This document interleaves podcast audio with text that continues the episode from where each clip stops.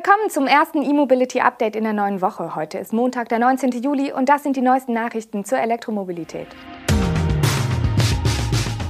Wallbox-Förderung erneut aufgestockt, Basisversion des Dacia Spring bestellbar, Elon Musk verspricht mehr Ladeleistung am Supercharger, Juice zeigt förderfähige Wallbox und MAN bietet Aufbauten für den ETGE. Das KfW-Förderprogramm 440, umgangssprachlich auch als Wallbox-Förderung bezeichnet, ist wie erwartet um weitere 300 Millionen Euro aufgestockt worden. Die bisherigen Mittel von 500 Millionen Euro waren bereits aufgebraucht. Bundesfinanzminister Olaf Scholz hatte die Erhöhung für das Programm zur Förderung privater Ladestationen für E-Autos an Wohngebäuden zuvor freigegeben. Die Finanzierung erfolgt aus dem Energie- und Klimafonds. Das zwischenzeitlich geschlossene Antragsportal bei der KfW soll in den nächsten Tagen wieder geöffnet werden. Laut Verkehrsminister Andreas Scheuer sind bereits Anträge für 620.000 private Ladepunkte eingegangen, was bei 900 Euro Förderung je Ladepunkt einer Summe von 558 Millionen Euro entspricht. Mit dem Gesamtbudget von nun 800 Millionen Euro können rechnerisch 888.888 Ladepunkte gefördert werden. Die KfW-Förderung für Wallboxen war im November 2020 gestartet mit zunächst 200 Millionen Euro. In der Folge wurde das Budget wegen der hohen Nachfrage mehrmals aufgestockt, jeweils bevor die zugesagte Summe ausgeschöpft war. Kritik gibt es weiterhin daran, dass viele Verbraucher die Förderung quasi auf Vorrat beantragen, obwohl sie noch gar kein Elektrofahrzeug nutzen. Eine KfW-Kundenbefragung bestätigt diese Vermutung. 45 Prozent der Antragsteller besitzen noch kein Elektroauto. Jedoch planen 93 Prozent davon eine Anschaffung innerhalb der nächsten drei Jahre. Letztlich nähern sich die Lieferzeiten von Elektroautos und Wallboxen aufgrund der hohen Nachfrage gerade stark an. Ab sofort sind in Deutschland auch die Bestellbücher für den Dacia Spring in der Einstiegsversion Comfort geöffnet. Der Basispreis liegt bei 20.490 Euro. Nach Abzug des Elektrobonus ist das Elektromodell bereits ab 10.920 Euro zu haben. Den Marktstart kündigt Dacia für diesen Herbst an. Der Dacia Spring ist 3,73 Meter lang und der Radstand von 2,42 Meter soll auch größeren Mitfahrern genügend Platz bieten. Der E-Antrieb des kleinen Stromers leistet immerhin 33 kW und die Batterie speichert 27,5 Kilowattstunden. An einer Wechselstrom-Wallbox soll der Spring mit bis zu 6,6 kW laden können, was im günstigsten Fall 5 Stunden dauert. Die Höchstgeschwindigkeit gibt Dacia mit 125 km/h an. Punkten soll das kompakte Elektroauto mit einem kleinen Wendekreis und gleichzeitig für dieses Segment großzügigen Raumangebot. Die Reichweite gibt Dacia mit bis zu 230 Kilometern nach WLTP an. Im reinen Stadtverkehr sollen gar bis zu 305 Kilometer drin sein. Die jetzt bestellbare Ausstattung Comfort umfasst unter anderem eine manuelle Klimaanlage, elektrisch einstellbare Außenspiegel sowie elektrische Fensterheber vorne und hinten.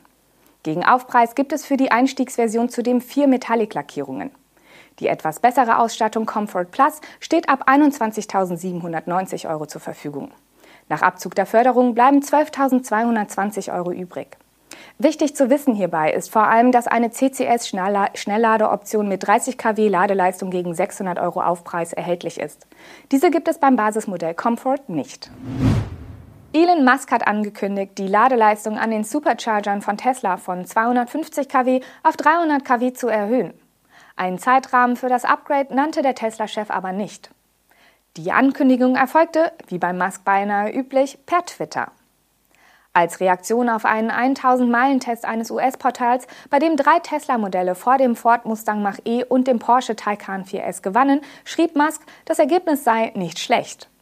Er bemängelte, dass das Magazin beim Model 3 und Model Y die Performance-Varianten anstelle der Long-Range-Modelle genutzt hatte und beim siegreichen Model S die ältere Long-Range Plus-Version und nicht die neue Plate-Variante. Interessant ist aber sein Nachsatz, wonach das Supercharger-Netz ein Upgrade auf 300 kW erhalten solle. Mit einer derart, derart, erhöhten Ladeleistung könnte der Vorsprung auf der Langstrecke noch größer ausfallen, wie der Tesla CEO andeutet. Er ließ aber offen, wann der Schritt erfolgt oder ob das Upgrade bereits heimlich ausgerollt wurde und wegen fahrzeugseitiger Limitierungen noch nicht erkannt wurde. Dass Tesla die Ladeleistung an seinen Schnellladern erhöhen wird, kommt nicht überraschend.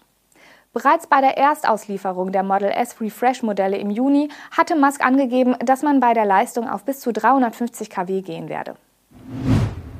Der Schweizer Ladeinfrastrukturhersteller Juice Technology hat eine kompakte Heimladestation vorgestellt. In Deutschland soll der neue Juice Charger Me für die Wallbox-Förderung der KfW qualifiziert sein.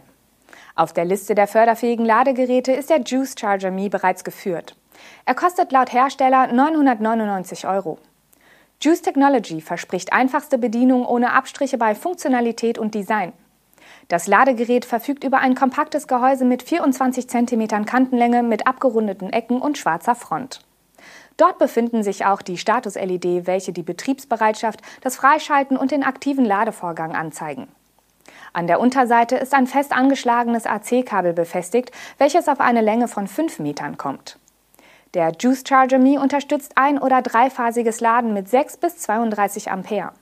Somit sind grundsätzlich bis zu 22 kW Ladeleistung möglich. Für die KfW-Förderung gibt es eine Variante mit 16 Ampere und einer gedrosselten Leistungsabgabe von 11 kW. Da die Wallbox auch Lastmanagement unterstützt, soll sie sich auch für Garagen oder Firmenparkplätze eignen. MAN Truck Bus hat angekündigt, in Zusammenarbeit mit Spezialanbietern neue Aufbauten für den MAN ETGE anzubieten. Ab sofort ist der elektrische Transporter also auch mit Kofferaufbau sowie mit Pritsche oder Dreiseitenkipper erhältlich. Wie die Trayton-Tochter mitteilt, reagiere man mit dem Angebot auf steigende Nachfrage nach umweltfreundlichen Lösungen im urbanen Raum. Bisher war der elektrische Transporter ETGE e für den Personentransport als Kombi und für den Gütertransport als reiner Kastenwagen erhältlich. Dieses Angebot wird nun durch die Kofferversion, die feste Pritsche und den Dreiseitenkipper ergänzt, um weitere Kundengruppen anzusprechen. Mit dem Koffer ergibt sich ein Ladevolumen von bis zu 13,5 Kubikmetern. Die Einladehöhe liegt bei 1,5 Meter, was insbesondere Zusteller ansprechen soll. Mit den Versionen mit offener Ladefläche will MAN hingegen kommunale Dienstleister, das Baugewerbe sowie den Garten- und Landschaftsbau überzeugen. Die Pritsche misst 3,26 Meter in der Länge und 2,4 Meter in der Breite. Die abklappbaren Seitenwände sind 30 cm hoch und die Nutzlast liegt bei 820 Kilogramm. Mit dem Dreiseiten-Kippaufbau sind es noch 750 Kilogramm. Der Antrieb bleibt von den Aufbauten unabhängig. Der E-Motor leistet 100 kW, die Batterie speichert 35,8 Kilowattstunden. Die Reichweite beträgt nach WLTP-Testverfahren 115 Kilometer, könne aber auch laut MAN im Realeinsatz in der Stadt auf bis zu 130 Kilometer steigen. Das war unser E-Mobility Update am heutigen Montag. Wir wünschen Ihnen einen guten Start in die neue Woche und sind morgen mit unserer Videosendung und dem Podcast wieder für Sie da. Tschüss!